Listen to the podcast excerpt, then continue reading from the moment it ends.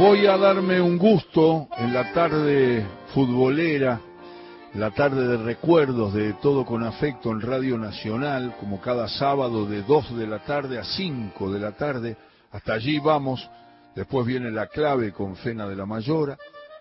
Y voy a hablar con un delantero que todos recuerdan, de gran despliegue por todas las posiciones ofensivas. No se estacionaba casi nunca aunque sabía servir a, sus compañeros desde los costados, aparecía por sorpresa y ganaba en el juego aéreo. Generoso y solidario a nivel de clubes, lo más importante suyo fue la contribución decisiva que llevó eh, a, Estudiantes de La Plata, el gran momento de Estudiantes a fines de la década del 60. Bueno, eh, es Marcos Conigliaro, que además una vez me contó una historia bárbara que Pedernera lo había, le había indicado que se abriera, que desde el centro, él era nueve, se abriera y ahí Conigliaro picaba el vacío donde no había jugadores y podía generar todas esas situaciones.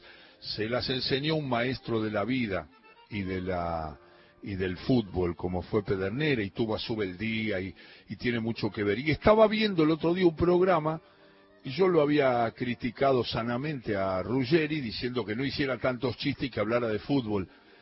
Y él, con Igliaro, escuchó una cosa del olvido ante tantos jugadores que han logrado tantas cosas y Ruggeri se enojó contra eso y ahí sí se involucró y dijo lo que todos, nos, representó un poco a todos, que ese olvido es imperdonable y que pasa mucho en los días de hoy por las excusas esas de que, bueno, no hablemos, es viejo, es anticuado, ya pasó. Entonces no podríamos hablar de la gran historia del fútbol argentino. Y me gustaría que, como él me lo transmitió, que ahora lo charláramos con Marcos Conigliaro. Marcos, bienvenido y ahí está la propuesta hecha. ¿Cómo estás? Bien, muy bien, tranquilo en casa. Y bueno, sí, este, lo escuché al cabezón y realmente me, me puso contento, viste, que en ese momento que estando en la televisión y que está con mucha audiencia, viste, se explayó bastante y criticó bastante fuerte a, a AFA, a su presidente, porque evidentemente no están haciendo nada por aquella gente, viste, que dio tanto, por lo menos dio dos copas, dos copas del mundo y nunca fueron reconocidos últimamente por, por, por AFA y hay gente que no la está pasando bien porque en esa época no se ganaba tanta plata y a lo mejor en este momento, viste, necesitaría un reconocimiento de la gente de AFA para con ellos, ¿no? Sí, Marcos, además eh, nosotros charlamos muchas veces con eh, Juan Carlos Guzmán, con la Garza Guzmán, y con Antonio Garabal, porque ellos integran jugadores solidarios. Y mucha gente se ha involucrado, eh, gente de la provincia de Buenos Aires, del gobierno, el Cuervo Larroque, eh, han, han, ayudado, han empezado a ayudar mucho a muchos jugadores porque verdaderamente hay una carencia ahí del fútbol, hay un abandono eh, se, le ha, se le ha ayudado a López Turitich, ¿te acordás aquel marcador de, Platense que estaba pasando situaciones muy difíciles este, desde el punto de vista de la salud y desde el punto de vista de mantenerse con dignidad cada día? Y se lo ha ayudado y se va ayudando a las personas que se pueden.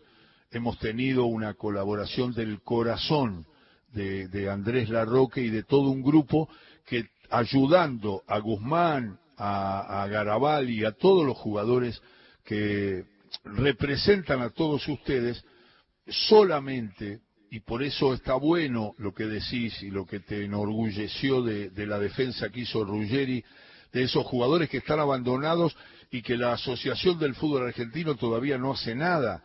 Y entonces tienen que aparecer estas, estas ideas solidarias para poder ayudar a tanta gente. Pero además está el olvido en la gente no la mención permanente, que eso es un poco lo que reclamabas, Marcos. Exacto, ¿sabes qué pasa, Ale? Que eh, mucha gente se olvida y a veces los clubes también, algunos clubes se olvidan.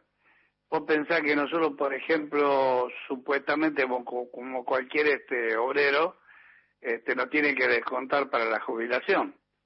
Pero resulta que cuando vos te vas a jubilar y pedís a los clubes que te den este, un comprobante, digamos, de, de los aportes que vos hiciste, por lo general nunca están. Esos aportes no existen, hay muchos clubes que no los tienen. No los tienen, no sé por qué no los tienen. Y, después no lo podés justificar este, ante, ante la FIP y bueno, y, y, es mucho dinero viste que, se, que quedó perdido y bueno, y no tenés de qué manera reclamarlo. Eso como tantas otras cosas. Hay gente que, por ejemplo, este, a lo mejor no puede pagar una obra social como la gente, este, o que la está pasando mal, o que no le alcanza la plata para llegar a fin de mes. Y es, difícil, viste, que la gente, o que vos, por ejemplo, te querés, ir a ver a la selección o un partido de fútbol y, y, querés ir a la entrada a la cancha y no te dejan porque no tenés este un carneo, no tenés este un comprobante de que quién sos. Y eso duele, duele mucho, duele mucho. Aísla a los jugadores, los deja en el recuerdo solamente de los futboleros, pero no hay una protección que se hace en la palabra de Marcos Conigliaro, que está charlando con nosotros, eh, que realmente los proteja, porque ahí está eh, lo que significa el recuerdo y la ayuda, que es lo que están emprendiendo Guzmán, Garabal y tantos jugadores y exjugadores que se dan cuenta de la situación de abandono y de desprotección de tantos futbolistas, personas mayores, que a lo mejor no tienen forma de ingresar a, un lugar que los puedan cuidar, que no tienen, como decía Conigliaro, esa facilidad porque no generan o porque no generaron o porque no les reconocen este, en la historia de los clubes y en las jubilaciones todo lo que han hecho por eh, su laburo, eh, finalmente por su laburo. Marcos, muchas gracias. Te, te, quería, te quería consultar porque me gustó mucho tu indignación cuando dijiste nadie habla, la Asociación del Fútbol Argentino no mueve nada hacia gente que está muy desprotegida.